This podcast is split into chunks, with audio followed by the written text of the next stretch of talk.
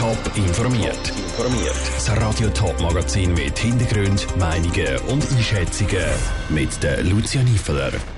Wie die Feuerwehrleute auf die 100 Jahre Berufsfeuerwehr Zürich zurückschauen und wie eine neue Webseite von der Sozialdirektorenkonferenz beim Erkennen von radikalisierten Teenagern hilft, das sind Themen im Top informiert.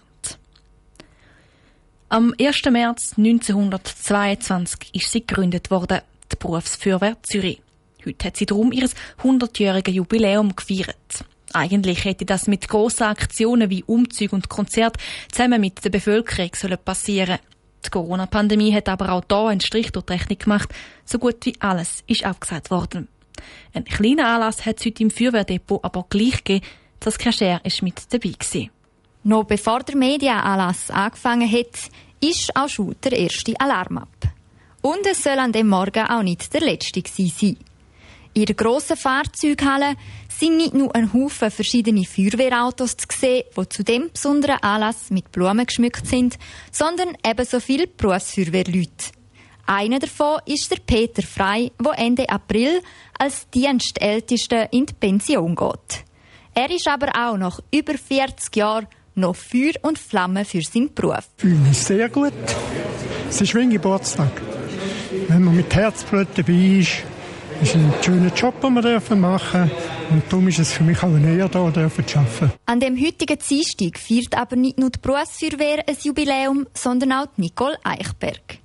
Sie hat heute vor 20 Jahren als eine der ersten zwei Frauen bei der Berufsfeuerwehr Zürich angefangen. Und der Anfang war anders, als sie erwartet hat. Die Begrüßung vom Ausbildungschef war doch recht spannend. Es hat geheißen, ja, ich begrüße euch alle recht herzlich. Und uns zwei Frauen hat er dann auf uns gezeigt und gesagt, und euch zwei habe ich da eigentlich nicht wollen, aber die hat man uns jetzt gedruckt. Und wir sind so ein bisschen gekocht und dachten so, ui, okay. aber es hat sich dann mit der Zeit auch geleitet.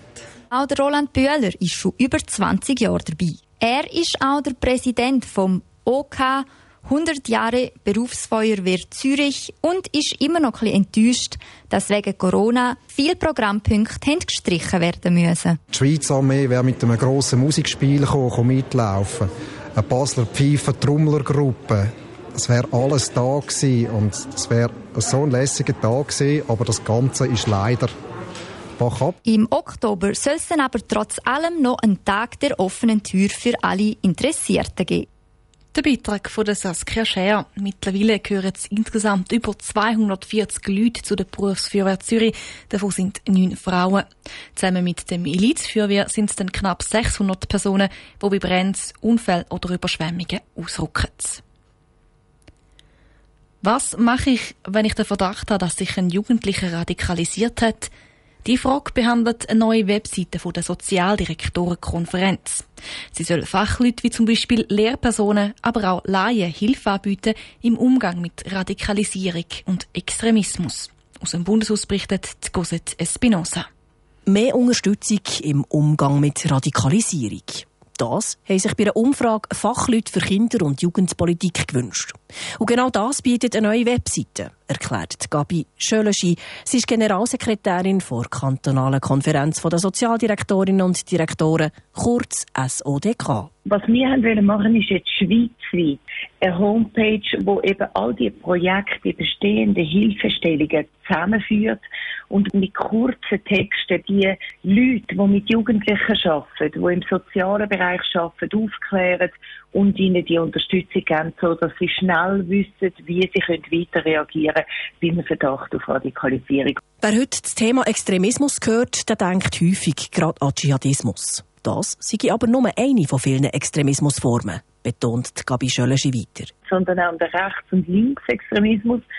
Es geht um Extremismus im Sport, um extremistisches Handeln aufgrund von Verschwörungstheorien etc. Wir wollen die ganze Thematik breit angehen. Die Webseite soll aber nicht nur bei der Erkennung helfen von Extremismus, sondern auch bei Prävention. Dort sei das Thema Social Media sehr wichtig. Es läuft sehr, sehr vieles über soziale Kanäle, über die Netzwerke, über die Bubbles oder die Algorithmen helfen dir, dass man dann immer in dieser Bubble bleibt und auch entsprechende Informationen mehr zuteilt bekommt. Und das ist ganz eine wichtige Quelle von der Verbreitung und es ist eine wichtige Quellen von der Sozialisierung. Dank der Präventionsmaßnahmen hat man bis jetzt ein Ausmaß wie in Frankreich etwa können verhindern, ist Gabi Schöllisch überzeugt.